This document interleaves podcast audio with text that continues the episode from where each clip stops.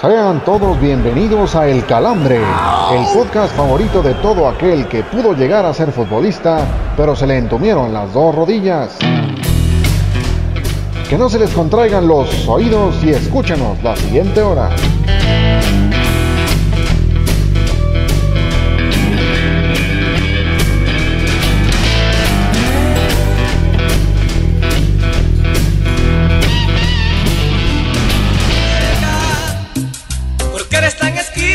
Muñeca, muñeca, ¿por qué es que te portas así, muñeca? ¿Por qué eres tan esquiva, muñeca, muñeca? ¿Por qué es que te portas así, esquiva, esquiva, esquiva, esquiva?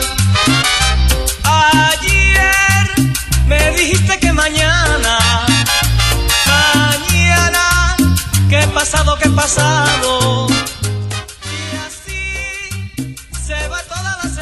Amigas y amigos, bienvenidos al único podcast que logró registrar a un adulto mayor para recibir vacuna. Un placer tenerlos una semana más con nosotros en el calambre. Yo soy Oscar Rojas y ya saben que el peso informativo de esta emisión no lo llevo solo, así que presento de este lado al único locutor que contenderá contra Kiko por la gobernatura de Querétaro, el señor Héctor Cantú. ¿Cómo está usted, señor? Ya estábamos con más pinches sesos que aquel cabrón que tenía de cachetes muy contento de poder compartir micrófonos con ustedes en una semana importante, ¿eh? Importante porque se nos viene el Super Bowl. Ahora sí, todos a treparnos al pinche tren del mame. Todos somos de Tom Brady, de los Buccaneers. Vamos, vamos, vamos por ese super domingo, señores. Yo nunca he sido de Tom Brady, si acaso sería de su señora Giselle, yo sería de su señora Giselle Bunchen, pero del otro lado... No, no, mames, no me lo vayan a mandar al sillón, ¿eh? Nah, pues, valdrá la pena, la neta. Bueno, y del otro lado, como ya lo escucharon, tenemos al gurú del buen comer, el señor Miguel Ramos. ¿Cómo está usted, caballero?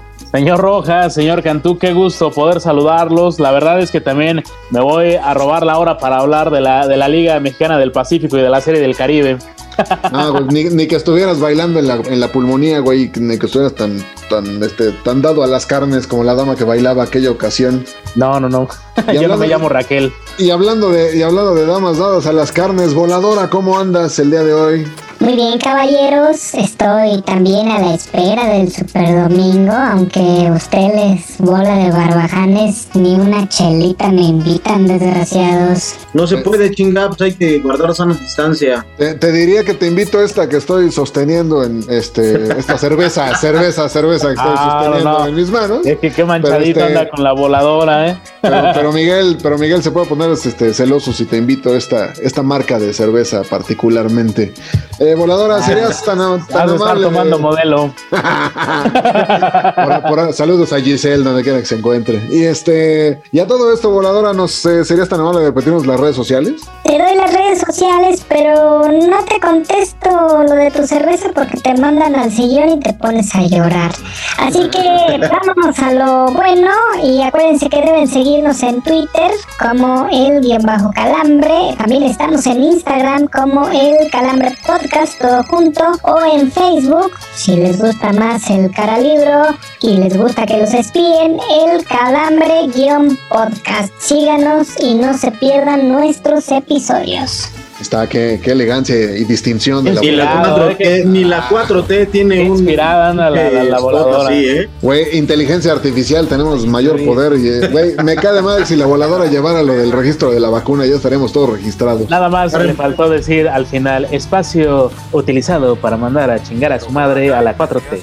Y a Tatiana Cloutier, y a Tatiana Cloutier, ¿cómo no? Bueno, ya. El caso es que el día de hoy vamos a hablar del calambre de la semana y ese es nada más y nada menos que para los Red Devils del Manchester United que por segunda vez en su historia lograron un 9 a 0 en la Premier League.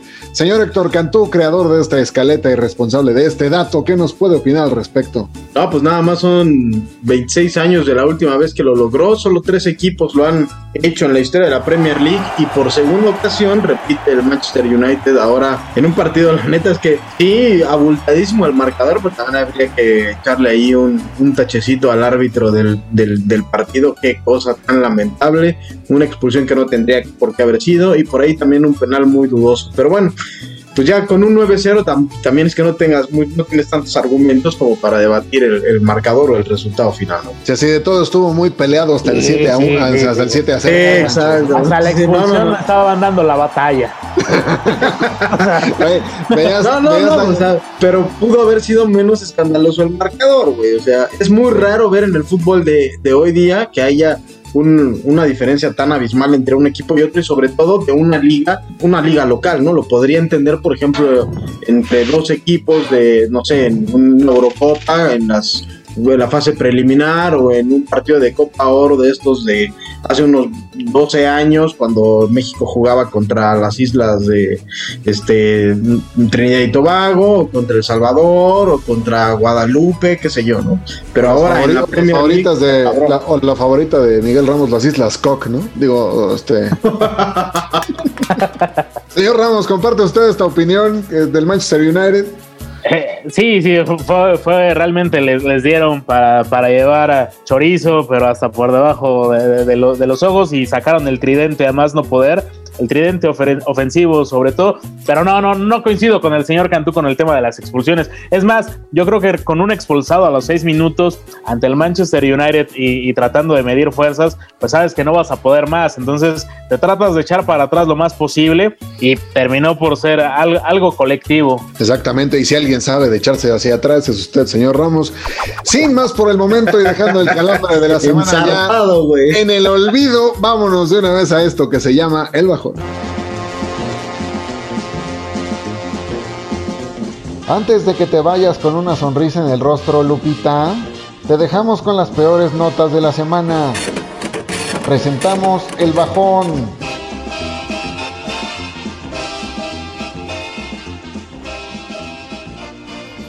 En una dinámica por medio de Instagram, Alan Pulido indicó que la falta de tacto de algunos dirigentes de Chivas la causante de su salida del rebaño en 2019. Seguramente el haber promediado poco menos de seis goles por torneo con Guadalajara no tuvo nada que ver con que el delantero Nolan estuvieran rogando que se quedara en la perla tapatía. Siguiendo con los ex Chivas y sus dinámicas en redes, Carlos Salcedo reveló que dejó escapar una oferta de la Liga de Bélgica con tal de unirse al Guadalajara en el 2015. Considerando las actuaciones relativamente pobres que tuvo el Titán cuando jugó con Chivas, seguramente algunos de sus aficionados habrían preferido que el central se hubiese ido a la belga. El árbitro Adalid Maganda parece listo para otro tiro legal contra la Femex Foot, pues fue dado de baja tras su pobre actuación en el Toluca Gallos del Guardianes 2021. El central señaló que el tema es personal entre él y Arturo Bricio, aunque juzgando por algunas de las veces en que lo vimos arbitrar, parece que la comisión de árbitros se había visto lenta en darle las gracias. Debido a las restricciones impuestas por Alemania a los viajeros de otros países, el juego entre Liverpool y el RB Leipzig podría suspenderse o cambiar de sede. Al conocerse la noticia, México ha levantado la mano para albergar el encuentro, pues recuerden que en este país todo mundo puede entrar aun cuando la pandemia nos mantenga muchos encerrados en nuestras casas. El Real Madrid informó que Florentino Pérez, presidente del equipo, dio positivo por coronavirus. La noticia ocasionó que, por primera vez, aficionados radicales tanto del club merengue como del Barcelona se unieran en oración para que el COVID salga bien librado de su batalla con el dirigente de los madridistas. El portugués André Vilas-Boas renunció a la dirección técnica del Olympique de Marsella debido a sus discrepancias en la política de fichajes del club, pues a pesar de negarse que contrataran a Oliver Natcham, al club le valió 3 kilos de baguette y contrató al mediocampista. Si los técnicos en México hicieran lo mismo, sepa Dios los nombres de entrenadores que tendríamos en esta liga. Si no sabes qué pasó el fin de semana en los deportes, entonces la cruda es para ti. Pruébala.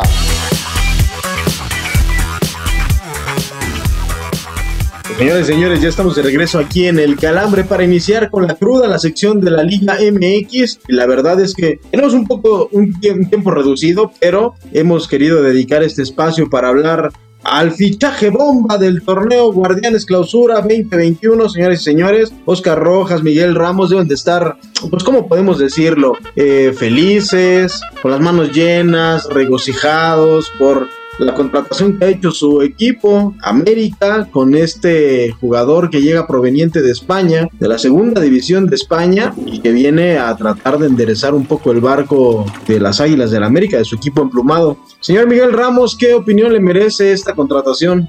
Pues a ver, sé que, sé que ha sido criticado el equipo, pero acá eh, habrá que darle tiempo. ¿Por qué? Porque el que lo conoce es Santiago Solari. Eh, llama la atención que pues es un hombre o un chico más bien de veintitantos años, no pasa ni de los 23, jugando como suplente en la segunda división de España, en un equipo que estaba peleando o que está peleando el descenso. Por ahí he escuchado o he leído eh, comentarios en, en, redes sociales y de algunos comentaristas que en algún momento dado Raúl González Blanco, el actual técnico del Real Madrid Castilla, lo terminó por describir como un nuevo Iniesta, pero pues me queda claro que no lo es porque lo terminó cepillando, ¿verdad? Entonces, pues nada, que es un, es un fichaje que queda un poco en el limbo y habrá que, habrá que esperar a verlo sobre el terreno de juego. Señor Oscar Rojas, hay que ponerle nombre a este refuerzo porque ni yo ni el señor Miguel Ramos nos atrevimos a decirlo. Es Álvaro Fidalgo, un joven, un juvenil que ya lo decía el señor Ramos viene, viene de las, de la, del Real Madrid, ya tuvo contacto con Santiago Solari ¿para qué le va a alcanzar al jugador, al juvenil en la Liga MX o para qué le va a servir al América esta nueva contratación? Pues mira, yo creo que si Solari lo pidió pues es porque en algún momento le faltaba este le faltaba esa posición. Sinceramente, para traer a un desconocido yo me hubiera quedado como estaba, este a lo mejor este sacando el cascajo llamado Andrés Ibargüen o Roger Martínez pero fuera de eso yo no, yo no le veo este, ningún tipo de sentido que el América haya contratado a este jugador, a menos que haya sido una, o sea, que de verdad sea el jugador que, México esperaba. Y este, y bueno, mira, lo único que, que queda como americanista, este, y, y y tomando en cuenta que últimamente no ha funcionado tan bien esa apuesta, pues esperar que salga tan bueno en su primer torneo como salió Federico Viñas y con eso nos podemos dar por bien servidos, ¿no? Porque ya digo, con la, con la historia que tiene el América de contratar jugadores que vienen del Real Madrid, eh, particularmente el tal Sergio Díaz que nada más ha venido a calentar banca, pues este, yo creo que mejor nos lo hubiéramos ahorrado, pero bueno, pues el chavo no tiene la culpa, habrá que ver si, si de verdad trae algo en los botines y pues si, si es así, pues que, se, que sirva para, para el equipo de Coapa, eso sería lo único que se puede decir al respecto. ¿no? Bien, señor Miguel Ramos, Oscar Rojas, esta pregunta es para los dos. ¿Realmente es el tipo de refuerzo que necesita el América o pudo haber encontrado un jugador de las mismas características? Ya no hablemos de Argentina, de Brasil, de incluso en Centroamérica. En el mismo fútbol mexicano, ¿a poco no había un jugador que pudiera cumplir con las mismas características que tiene este juvenil? Pues mira, yo por lo que supe, este, más o menos estuve enterado de, de esta situación, fue que Santiago Solari había pedido un par de jugadores que, que este, él había ya entrenado. Uno era el peruano Cristian Benavente y el otro era precisamente el que acaba de llegar, Álvaro, Álvaro Fidalgo. Y me parece que la situación con Benavente ya iba por muy buen camino y acabó aplicando la que aplica todo sudamericano, que nada más este, dijo, ah, miren, me está buscando el América y agarró mejor contrato en la liga donde está jugando él y pues, dejó al América con pura, este, pues, con un palmo de narices, diría Hugo Sánchez. Entonces, pues se fueron por la opción B. Yo no creo que el América necesite necesita este tipo de jugadores. Sí necesitaría algo un poco más consolidado, pero hay que ser, digo, congruentes que en esta época creo que nadie estamos para gastar mucha lana y este, pues agarraron lo más baratito que encontraron y pues vuelvo a lo mismo, ¿no? Si el chavo trae algo en los botines y lo muestra, pues adelante, ¿no? Y si no, pues ya regresará el Castellón, este, pues con las manos este, llenas de, este, de tubérculo poblano, yo creo, y pues hasta ahí. Señor Miguel Ramos, el beneficio de la duda está puesto sobre este juvenil español, pero ¿Cuál es el balance? ¿Cuáles son los puntos que tendrían que exigírsele mínimo desde la parte del americanismo para que digamos que pudo haber tenido, que pudo haber sido una buena contratación, simple y llanamente? Realmente al traer este, este tipo de jugadores, ¿qué le puedes exigir? No, no, no te puedes poner en plan de exigirle porque con todo el respeto todavía no terminan por ser nadie dentro del mundo del fútbol. Ya lo decías y prácticamente te, te autocontestabas, mi querido Héctor. O sea, el América no estaba acostumbrado a traer este tipo de jugadores. Entiendo, entiendo el tema hoy en día de, la pandemia, que como decía el señor Rojas, no, es, no estamos para, para, para, andar gastando los millones, pero aún así yo creo que, que el América, por ser el América, sí puede haber hecho un esfuerzo y al menos tratar de negociar por ahí un préstamo con opción a compra, algo más decente y, y no terminar por improvisar. Entiendo que a lo mejor era la segunda opción el deseo de, Santiago Solari, pero no creo que dentro de la inteligencia de todo el aparato eh, deportivo que, que dirige Santiago Baños, o sea, Santiago Baños este, a este chavo ni siquiera lo tenía visoreado. Entonces quiero imaginar que tiene otros, otros tantos que pudieron haber sido en su momento mejor opción, pero pues por lo pronto ya, ya con el eh, eh, tema de fichajes cerrados a estas fechas, pues eh, es, lo que tocará, habrá que esperar. Tengo entendido que viene a préstamo y pues por lo menos en los ceros va a cobrar un poquito más el chaval. Vamos a ver cuál es el futuro que le depara a este, este nuevo jugador del América que llega pues con muchos reflectores pero también con muchas dudas. Por lo pronto vamos a despejar eso, justamente las dudas, porque se viene un, el Super Domingo, el Super Bowl número 50 y para eso tenemos un invitado muy especial. Así que vámonos a la siguiente parte de esto que es la cruz. Si no sabes qué pasó el fin de semana en los deportes, entonces la cruda es para ti. Pruébala.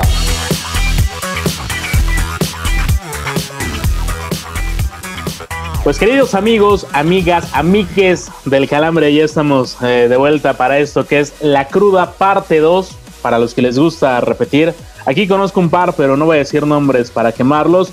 Y en esta semana todos, absolutamente todos, no existe nadie que no se haga fanático del fútbol americano, aunque usted, sí, exacto, como yo, es que sin duda lo que más me llama la atención de esos juegos pues es el asado, aunque ahora hay que recordar que tratemos de mantener la, sana distancia, por favor no seamos imprudentes a ir a casa del compadre a prender el carbón.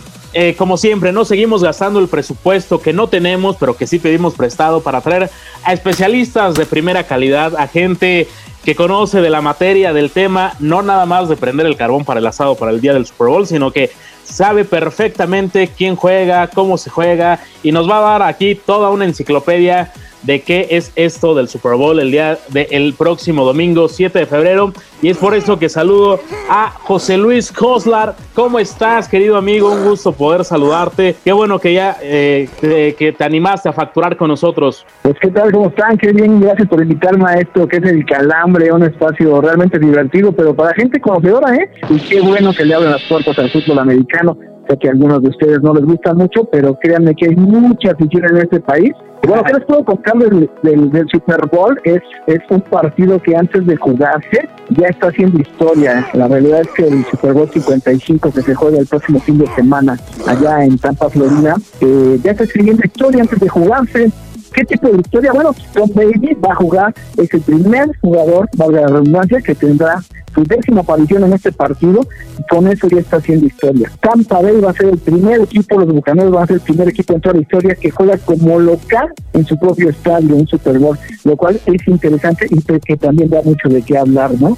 Esta parte. Entonces, ya el partido dentro de toda esta cuestión de la pandemia nos está dando, es un partido que llama mucho la atención, tanto como que es uno de los eventos más vistos en, eh, más vistos en Estados Unidos. Y podríamos decir que en todo el mundo, pero la realidad es que allá en Europa no les interesa mucho. Eh, un dato curioso de los temas que se generan es que si tú abres los periódicos en, los días domingos después del Super Bowl, o más bien el lunes después del Super Bowl, todos los periódicos de Estados Unidos traen en portada eh, el resultado del Super Bowl. En México no todos, porque si por ahí se lesiona a un jugador de la América y se rompe el dedo, pues hay algunos periódicos que le dan como portada la ruptura del dedo, ¿no? Pero sí tiene un llamado ahí del Super Bowl. Joslar, querido, perdón que te interrumpa, pero yo sí recuerdo una primera plana que le dieron al fútbol americano fue cuando se, se robaron el, jersey de Tom Brady.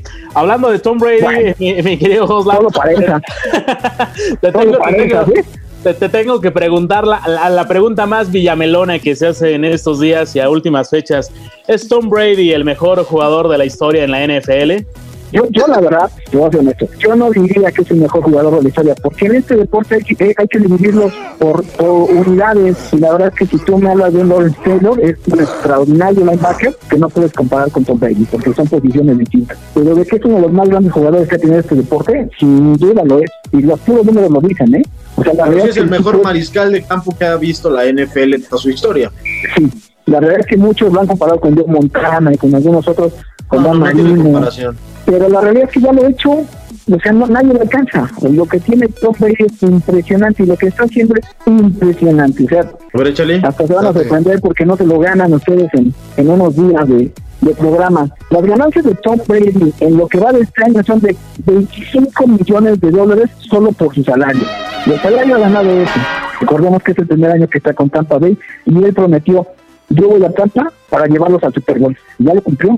Pues bueno, Tom Brady lleva 25 millones ganados por salario en este año, 250 mil dólares por ganarle a Washington en el primer partido de comodines, luego 500 mil dólares por ganar a los Santos en el juego adicional y se metió otros 500 mil dólares por ganarle a Green Bay en el juego de campeonato. En total lleva un millón ciento veinticinco mil dólares por terminar entre ah perdón además de un millón ciento veinticinco mil dólares por terminar entre los cinco primeros lugares de pases lanzados de touchdown y yardas por la vía aérea o sea que ha acumulado el señor solo en un año 27 millones 875 mil dólares y además si gana se va a llegar se va a llegar 130 mil dólares y si pierde 65 mil yo creo que no se lo ganan ustedes en dos o tres emisiones de este programa no, cómo no, pues fue lo que se te pagó, mi querido Postlar, por, por esta participación ¿Alguna aquí vez, en el Calambre. ¿Alguna vez jugando ruleta en la Feria de San Marcos? ¿Cómo no? Seguramente. En 20 años con los Patriotas, el señor llegó a nueve Super Bowls, ganó seis, y de esos seis títulos, cuatro veces fue nombrado el jugador más valioso del Chicago. La verdad es que es impresionante lo que ha hecho. Oye, mi querido Hostlar, pero no podemos hablar de Tom Brady y del Super Bowl sin hablar también de Patrick Mahomes, que es, digamos, la sensación de los últimos, en las últimas tres temporadas y con este segundo Super Bowl que llega de manera consecutiva. ¿Tiene argumentos Mahomes para poder llevar a Kansas City a un segundo título de forma consecutiva? Al hilo, pues. Fíjate que sí, Patrick Mahomes es un chavo de 25 años, que es como la sensación en este momento porque sí tiene muchas habilidades. Eh, recordemos que recientemente firmó un contrato por 10 años y 503 millones de dólares, que es un escándalo ya, o que era un escándalo hasta, hasta antes de conocerlo de Messi, ¿no? O sea, nadie había ganado en el deporte tanto como Mahomes, hasta ahora que ya nos enteramos de cuánto gana Messi, ¿no? Por un solo año. Entonces es, es impresionante también lo que ha hecho Mahomes. Es un chavo de 25 años que también tiene muchas cualidades y que eh, eh, fue el número 12 a lo largo de toda la temporada, solamente quedó por abajo del quarterback de, de Sean Watson, el quarterback de los titulares de, de, los perdón, de los Tejanos de Houston. Él fue el, número uno, Mahomes que era el número 2 de todos los quarterbacks de la temporada, ¿no? Él logró 4.740 yardas con un rating de 8.9, es decir, 8 milésimas más que Tom Brady. Números muy parejos con Brady. Pero lo que tiene Mahomes es que está muy bien protegido. Tiene un muy buen equipo de corredores, tiene buenos receptores.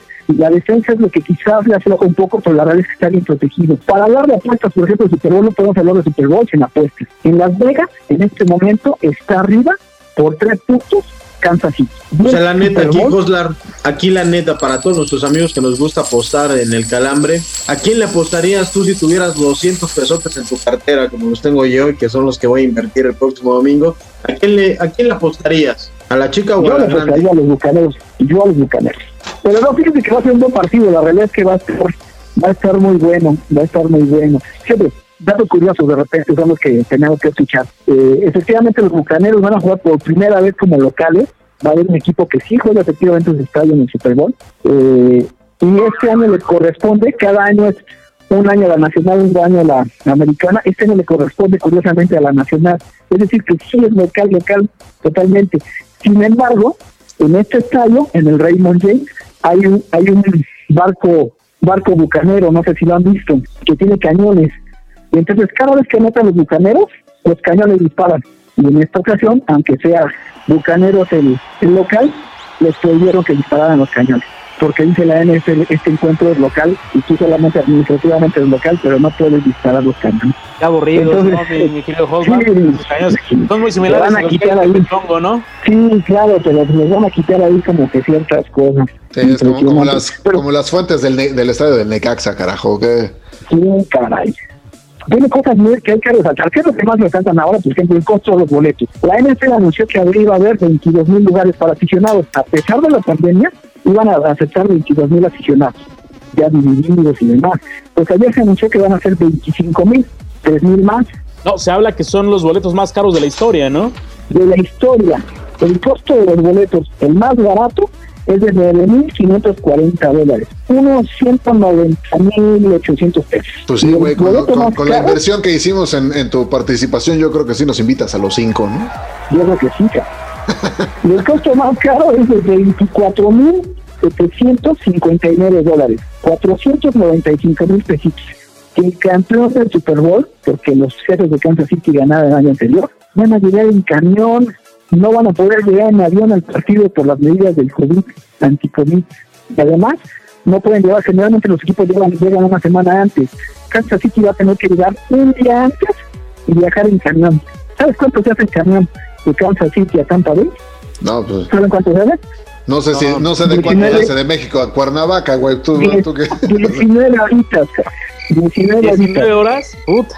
Haz de cuenta que te vas de Cancún a Tijuana. De, de aquí a, 19 horitas. a- de aquí a 19 Querétaro horitas. cerrado por palmillas. Y entonces eso van a tener que hacer los jefes de Kansas City. Van a tener que llegar un día antes, pero van a tener que hacerlo prácticamente dos, porque hacen 19 horas y se van en camión para evitar eh, cualquier cuestión de contagio de COVID en los aeropuertos.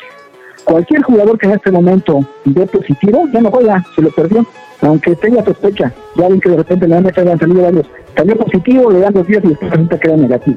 Los aficionados que vayan, los 25 mil aficionados van a recibir un kit que trae a fuerzas un cubrebocas, para que nadie diga, no, es que no lo traje, pero son los cubrebocas. Les van a dar un cubrebocas, que es antibacterial para las manos, y les van a dar un- una guía impresa de protocolo. Es parte de los cambios que está viendo en este momento para el partido. Pues la verdad, yo creo que este. ¿Qué, más se puede agregar a esto que.? Pues yo, yo creo que hablar con, con alguien que sí le sabe a esto, pues sí es interesante, sobre todo para el señor Ramos, porque pues este güey nomás este, sabe, hablar de, este, de, de situaciones que no tenemos absolutamente ningún tipo de idea en este programa. Pues ahí está, mi querido Hoslar. Oye, muchas gracias por esta, estos buenos datos de cara al Super Bowl. La neta es que ahorita todos los villamelones nos trepamos al tren del mame para hablar de este partido tan importante del próximo domingo. Y ojalá puedas estar de nuevo con nosotros el próximo jueves para hablar de lo que sucedió en el Super Bowl este, y que nos Claro. puedas otra vez eh, empapar un poco de tu sapiencia. Sobre todo el señor Oscar Claro. Rojas que nada más estaba babeando con cada dato que tú dabas acerca de la NFL. Está bueno, mi Hoslar. Pues te mandamos un fuerte abrazo. Gracias por haber estado. Te esperamos la próxima semana aquí en el Calambre. Vale, nos estamos escuchando, les mando un abrazo también y cuídense, señores. Como no pudimos solos con el changarro, llegaron los refuerzos con el calambre de oro.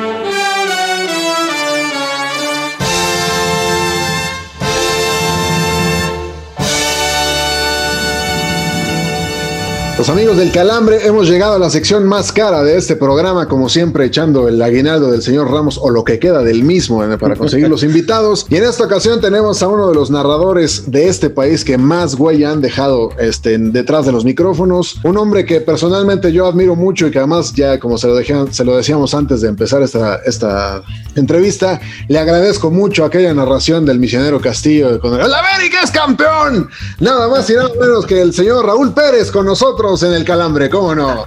¿Cómo estamos, don Raúl? Qué gusto. No, qué gusto, muchas gracias, qué presentación. Saludos a ti, Oscar, a Héctor, a, a Miguel, por supuesto, y a toda la gente que, que eh, esté escuchando. Y, y bueno, pues este, pues qué malo que nada más sea por ese gol. No, le recuerdo varios, pero, pero es que ese, ese, imagínese, yo, yo Ah, tenía, bueno. Yo No, no, 20 no, estoy 21 bromeando, no. Es- ese gol nos hace lagrimear a varios. O bueno, más bien por decir a todos los de este podcast, porque Sí. hay dos americanistas un rayo. Yo es lo que iba a decir, don Raúl, que a mí todavía me trae malos recuerdos. A ti te trae malos recuerdos, Héctor. Pues sí, así es el fútbol, siempre hay ganadores y perdedores. Pero la pasión que le puso al narrar ese gol, la verdad es que deja huella. Y Yo creo que a, a nosotros tres, y no es, no es cebollazo, eh, nos dejó también huella porque pues compartimos la pasión de poder agarrar, tomar los micrófonos y, narrar algunos partidos de fútbol, como no.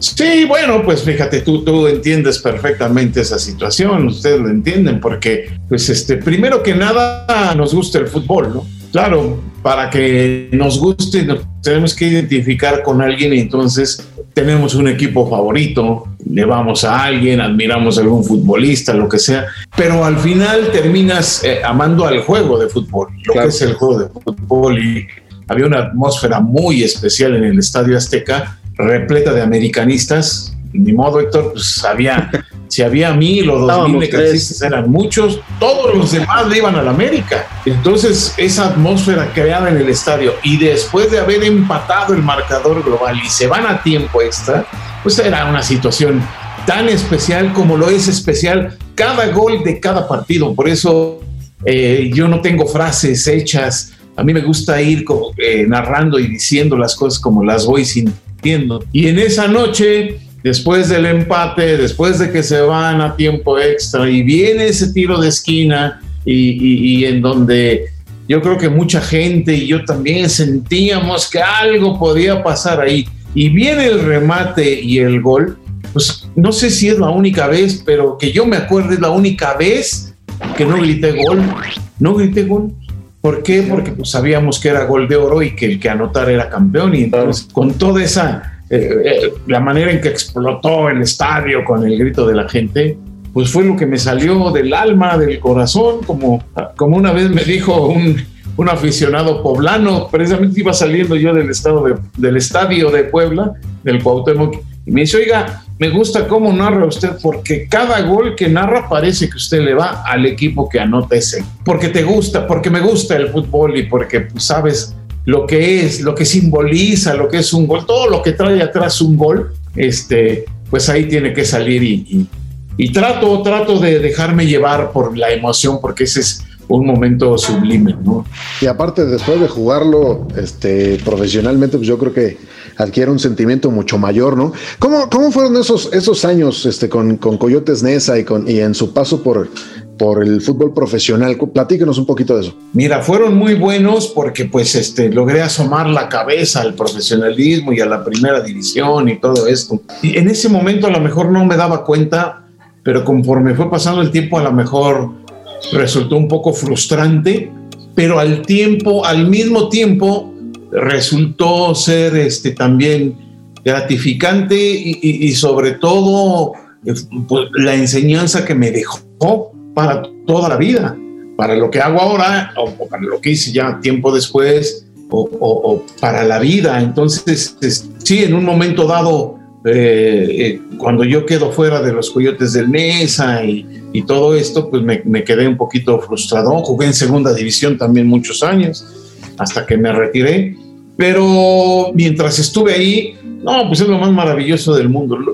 Lo, más hermoso del mundo para los que somos futboleros, pues es jugar al fútbol. Es jugar al fútbol.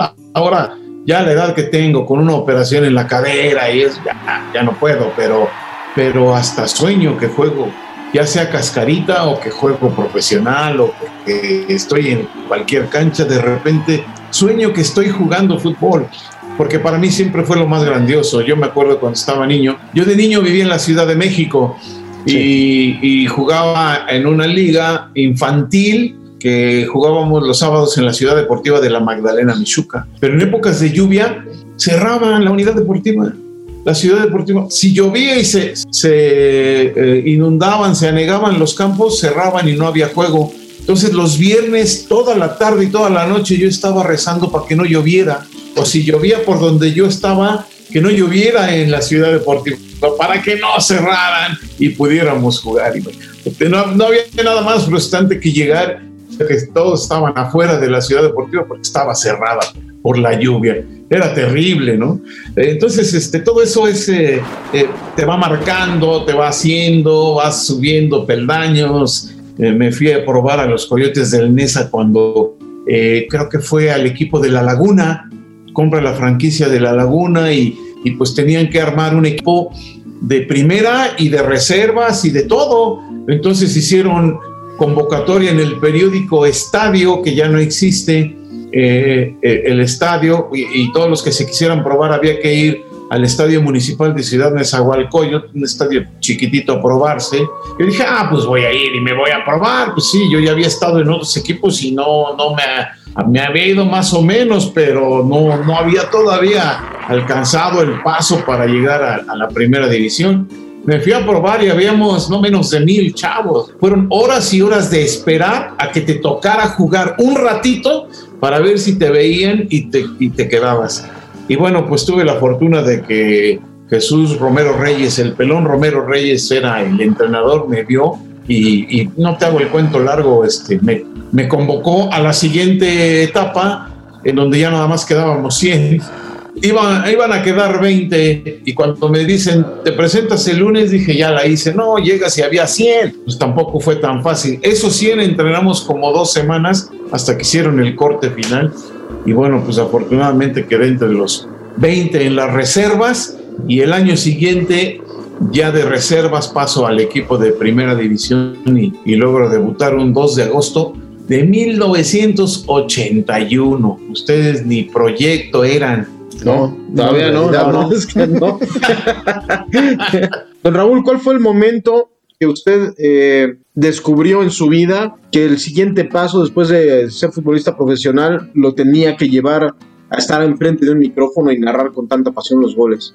Fíjate que es, es muy padre porque cuando yo eh, estaba jugando en un equipo de segunda, el Texcoco, este, me invitan a trabajar a la radio y televisión mexiquense, que apenas abría sus puertas, era un canal muy chiquitito y con buen presupuesto, por cierto, pero con el gobernador Alfredo del Mazo, el papá del actual Ujú. gobernador. Y este, me invitan a trabajar y yo digo, bueno, sí, es buena idea y así yo... Yo, yo estaba estudiando periodismo y comunicación colectiva en la UNAM, me voy a regresar a la escuela y todo, pero pues me invitan a esta chamba y la tomo y digo, bueno, pues será mi manera, me voy a convertir en reportero y voy a ser reportero de fútbol y de deportes. ¿Por qué? Porque va a ser la única manera en que yo esté cerca del fútbol. Y eso, eso intenté ahí. Jamás pensé en narrar, fíjate, al inicio. Y menos cuando jugaba, ¿no? Pero no, no pensaba yo en narrar un partido de fútbol o en narrar partidos, sino en ser reportero. ¿Por qué reportero? Porque implicaba ir a la cancha. En ese tiempo te dejaban pasar fácil a, a la cancha, a los vestidores, este, olías el linimento, el olor, ahí haciendo, hacías entrevistas mientras los jugadores estaban desvistiendo o se estaban vistiendo, Era, eran otros tiempos, ¿no? Entonces vivías un poco lo que yo ya había vivido y, y yo lo, pues lo disfrutaba mucho, era mi manera de mantenerme cerca del fútbol, pero tuve la fortuna de que quien me impulsó y quien me apoyó mucho fue Noel Cárdenas, seguramente lo, lo conocen, lo han escuchado narrar. Noel Cárdenas, sin tener un puesto alto, era el encargado de, del fútbol y de los deportes en televisión mexiquense. Y un día que empezamos a narrar juegos del Toluca, el Toluca no sé por qué no firma con Televisa y entonces los pasaba en ese tipo multivisión, que empezaba multivisión, y a nosotros nos dan la oportunidad de pasar los partidos en televisión mexiquense, pero diferidos, no en vivo, pero igual lo narrábamos en vivo y lo pasábamos diferido. Y entonces él me dice, pues, ¿quieres narrar? Y dije, ¿a poco? Pues, pues, pues órale, me animo, a ver qué tal sale. Y así empecé, casi sin querer, sin mucha convicción, le dije, bueno, pues sí, está bien, órale narro, como, como dándole chance a él, ¿no? No, pues cuál. Y, y yo empecé narrando, tratando de copiarle a él, a Noel Cárdenas. Pues era, era mi modelo a seguir. Ya después tomé mi propio estilo, pero, pero lo que me ayudó él en ese sentido fue, fue este, fundamental, ¿no? Entonces, así empecé. Y cuando narré por primera vez un partido aquí en el estadio de Toluca, en un juego de liga, y ahí me di cuenta y dije, esto es lo que yo voy a hacer. Ya, esto es lo que yo voy a hacer, esto es lo que quiero hacer con mi vida. Y de ahí para el Real em, narrábamos partidos de segunda y de tercera división, de, de, de amateurs. Pues era un canal pequeño, pero se cubría todo lo local, ¿no? Sí, claro. Entonces había ligas, había... Y narrábamos toda clase de partidos de fútbol y fue un fogueo extraordinario hasta que pude llegar a, a Televisa y, y quedarme, ¿no? Así Raúl, fue. ¿Cómo llega a Televisa? Y también se puede comparar en algún momento dado la adrenalina. Ya nos decía cómo es que debutó, pero también se puede comparar la adrenalina entre jugar fútbol y también estar previo a poder narrar un partido de la Copa del Mundo.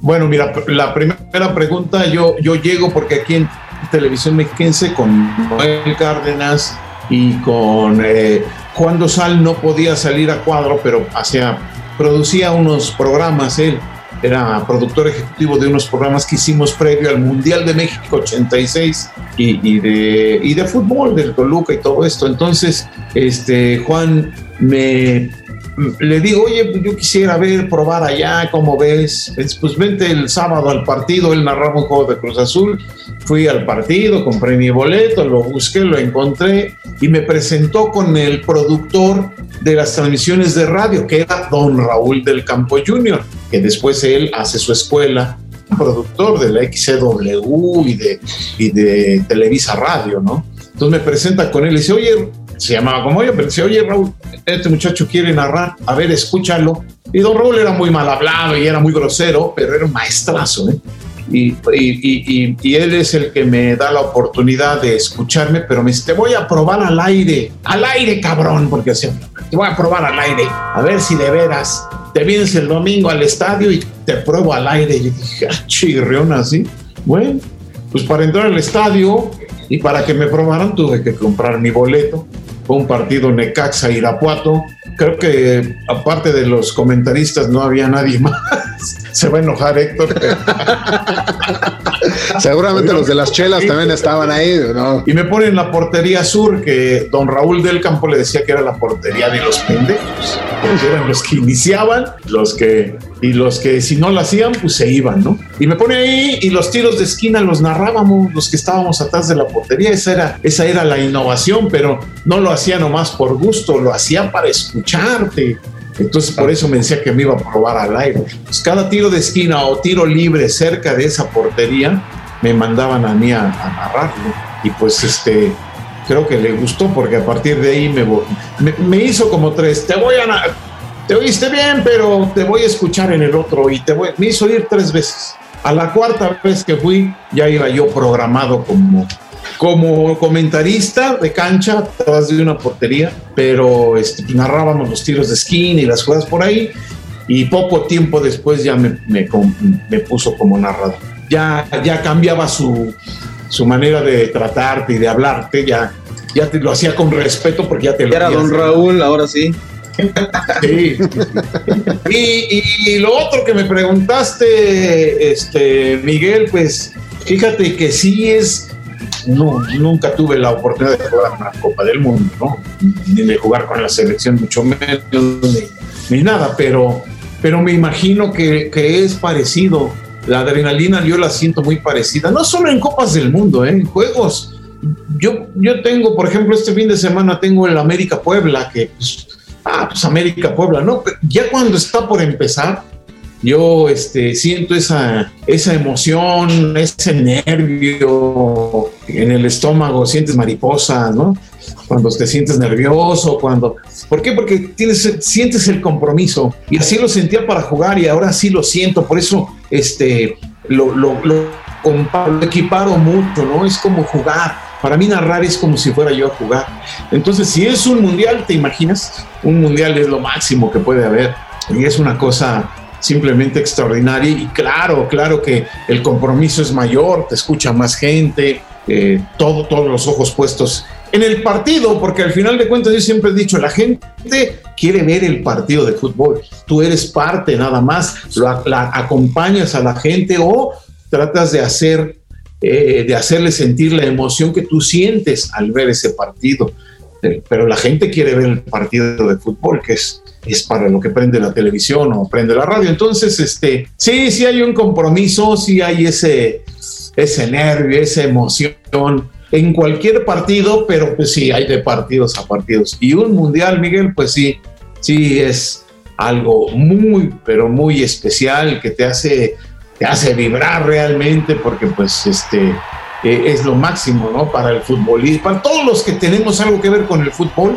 lo máximo es el mundial, de eso no hay ninguna duda. Don Raúl, digo, ya hemos platicado acerca de aquel, de aquel maravilloso gol de, del misionero Castillo que ya hemos mencionado al principio, pero no le vamos a dar ya más vueltas porque el señor Cantú va a aventar. Ya le voy con lo mismo, ya va. Exactamente, entonces ya para, para, para pararle con eso, hay que, este, la pregunta que sigue es este, tal cual, de todos esos goles que le ha tocado narrar, ¿cuál es el más, el, el mejor, el, el que más recuerda por lo que sea, o sea, sea de algún título, de algún mundial, de, de el que usted me diga, el, el, que más recuerda de toda su, su, su trayectoria, el, que, el más bello que le haya tocado narrar.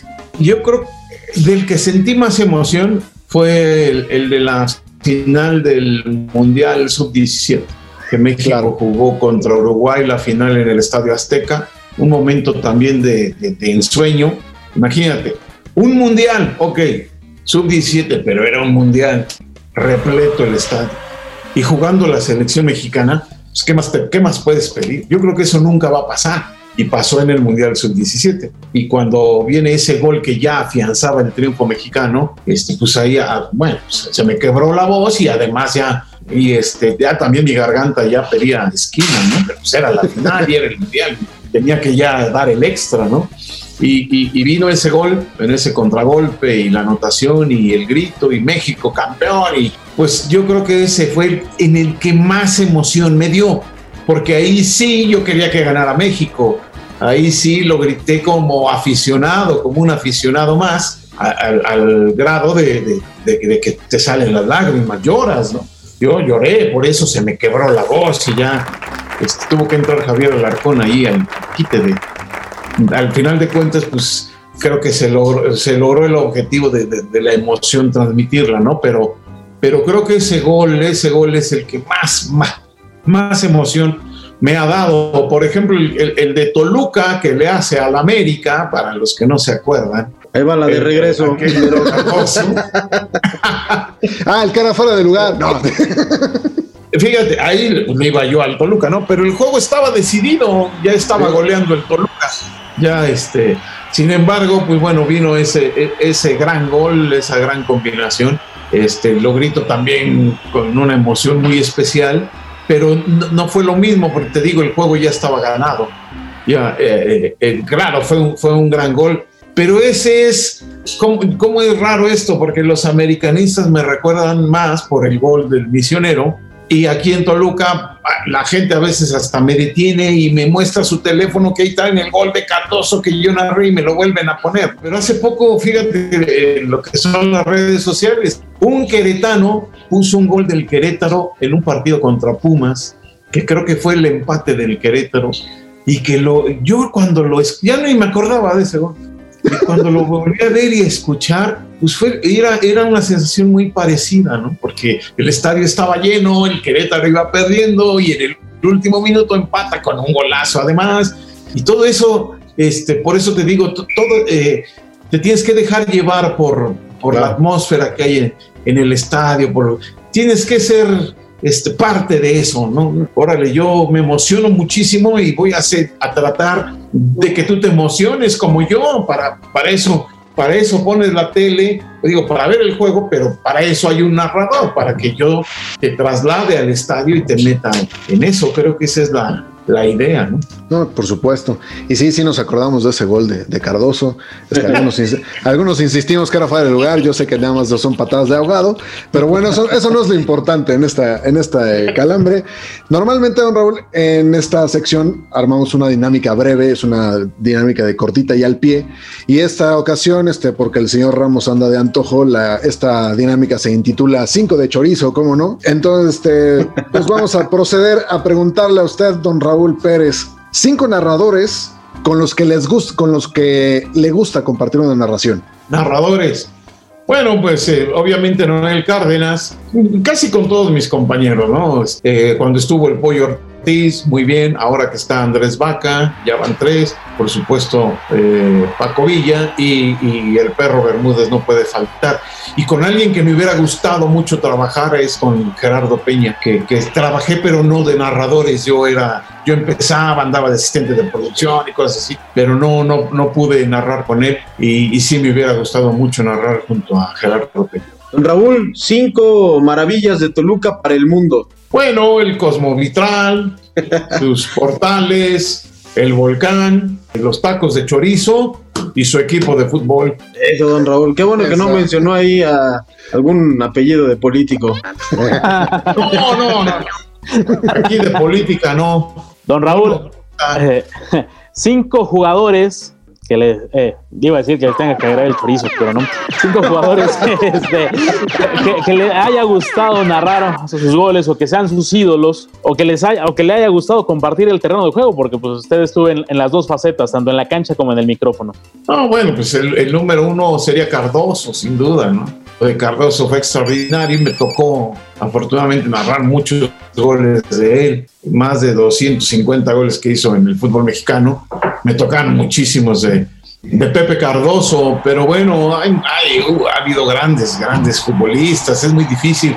Pero por ejemplo, pues ya me tocó narrar a Messi en una Copa América y me tocó narrar un gol de Messi y eso también es, es extraordinario. Lo de Maradona, ¿no? Cómo me hubiera gustado narrar ese gol que hizo en México 86, pero pues yo apenas empezaba con estas cosas, todavía ni narraba, entonces, pero sí me hubiera gustado mucho, porque para mí, sin, sin comparar a nadie y sin quitarle mérito a nadie, Messi, Cristiano Ronaldo, Neymar, el que me digas de los actuales o de los más modernos, para mí Maradona ha sido el máximo jugador que yo he podido ver, que yo he podido disfrutar. Este, narré goles de Zidane, por ejemplo, la Copa del Mundo de Francia, ese es, te, lo daría como, como cuarto lugar. Y, este, y sabes de quién me hubiera gustado mucho, Enrique Borja, por supuesto, que ahora es compañero, él está en, en Miami, pero está en TUDN también y este, cómo me hubiera gustado narrar goles de Enrique Borja, por ejemplo. No, Raúl Pérez, ha sido de verdad un auténtico placer estar este, platicando con usted. De verdad le agradecemos estos minutos que nos ha regalado para el calambre. Y no quisiera yo cerrar sin antes preguntarle: ¿el Toluca está para campeón este año o no? Ah, qué buena pregunta.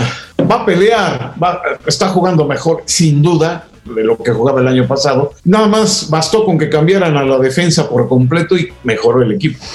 Esto, sí, eh, eh, desafortunadamente así es, ¿no?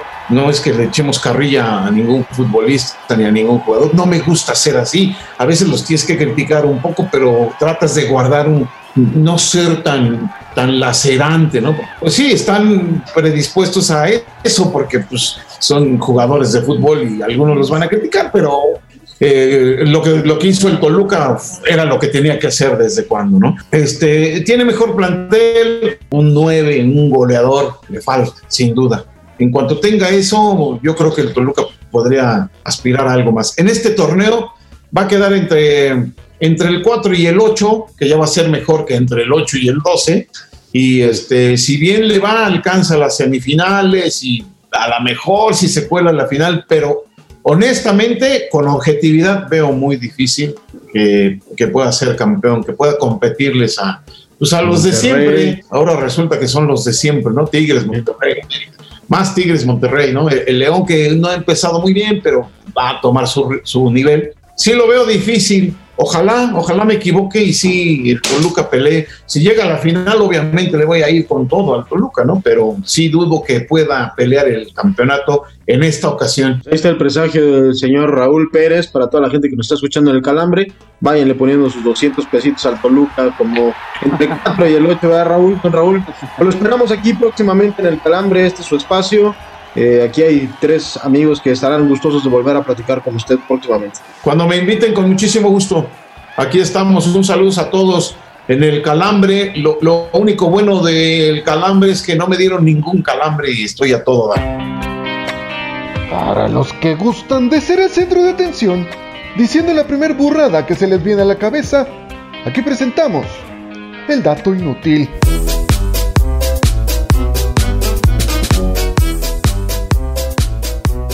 Pues después de que prácticamente nos dieron la dirección de dónde ir a comprar un buen chorizo, mi querido Raúl Pérez, le mandamos un fuerte abrazo y que espero próximamente esté de nueva cuenta en este calambre y que si nos está escuchando apunte lo que vamos a decir. ¿Por qué? Porque pues en este podcast sabemos de, de prácticamente todo.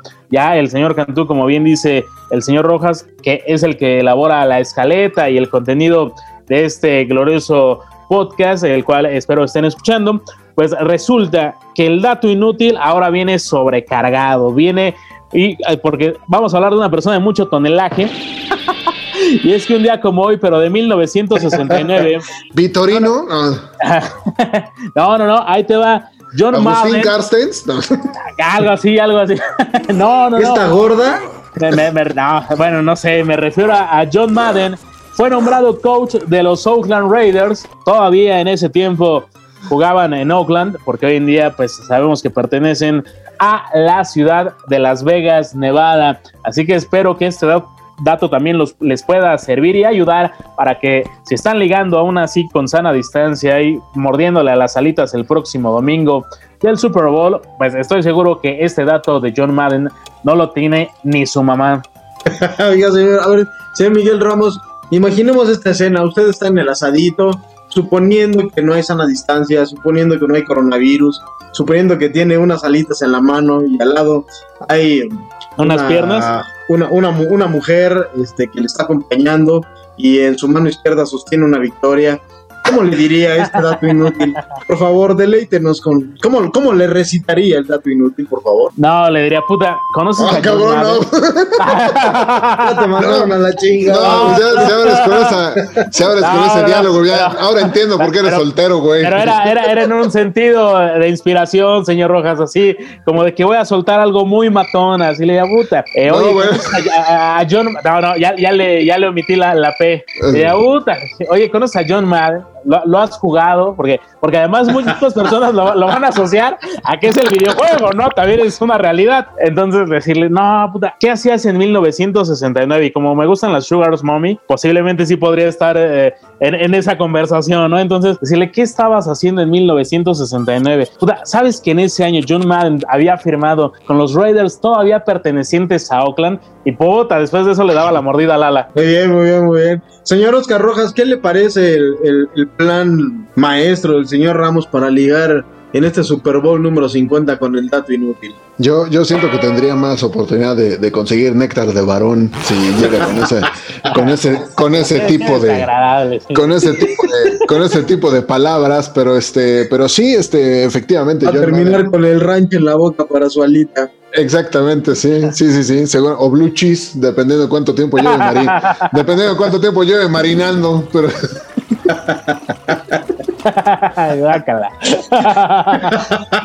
esta sección es patrocinada por el Guarrus Ilustrado, ¿cómo no? Vámonos ya, señores, por favor. Ha sido un placer volver a compartir micrófonos con usted. No podemos irnos sin antes despedir e ir a la voladora, que también eh, diga su pronóstico para el próximo Super Domingo y que nos recuerde las redes sociales de El Calambre. ¿Cómo no, mi querido Héctor? Pues no, no estoy segura de que vaya a poder este, acompañarlos para la siguiente emisión porque pues no sé cómo va a terminar el Super Bowl en aspecto social. En aspecto deportivo yo creo que gana Kansas City. Este, y no me voy a ir con Miguel, eh, ni se estén imaginando. Ah, ya. Justo es lo que te iba a decir. No, no, no, o sea, hay, hay niveles. Sí, exacto, hasta la basura, se- hasta la basura se separa. Exactamente. Pero bueno, ya no Hay entremos niveles, hay niveles y sobre todo de aceite. Exactamente, y tú ya goteas mucho, así que mejor les paso las redes, el guion bajo calambre podcast en Facebook, o Twitter, el guion bajo calambre, o también estamos en Instagram, el calambre podcast, síganos, no se pierdan ningún episodio del calambre y ningún dato inútil para que liguen a su macho alfa deseado, ¿verdad, Miguelito? Eso de las gotas me hablas al tanteo, ¿verdad? Seguramente lo has, lo has de decir por algo, mi, mi querida robotina, pero bueno. Oye, Miguel, este Héctor, digo Héctor más bien, este, siento que el señor Miguel Ramos trajo topper porque le trajimos, le dimos hasta para llevar por en todas las secciones. Pues sí, oye, antes también agradecer a este a nuestro compa José Luis Ayala, el hombre de los datos curiosos. Oye, ¿es el hijo de Ramón Ayala? No sé, pero este, si se sabe esa de no hay novedad, le perdono que no sea su este. Súper, súper. No te preocupes por mí. Aquí hay dato curioso para todos, para dar y repartir. Señor este, Miguel Ramos, algo, algo que guste que, añadir a esta emisión. Ah, no, no, como siempre ha sido un verdadero placer, caballeros. Sí, ya dice, ya caben hijos de su chingada madre. que no dejan de chingar. Pero bueno, vámonos pues. Esto fue El Calambre, este cuarto episodio de la segunda temporada. Fue un privilegio y un placer estar con ustedes. Gracias al señor Raúl Pérez, gracias a nuestro amigo también José Luis Ayala. Nos estamos escuchando el próximo jueves. Solicitamos su colaboración para regresar a este podcast la próxima semana. Les demostraremos que no padecemos de nuestras facultades mentales. A continuación, partidos políticos.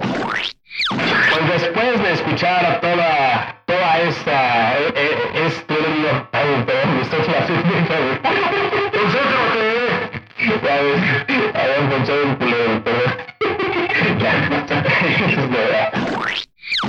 Los queridos amigos, ya estamos de vuelta después de prácticamente saber todo lo que teníamos que saber del Super Bowl. No, pero güey, no después de la pinche entrevista.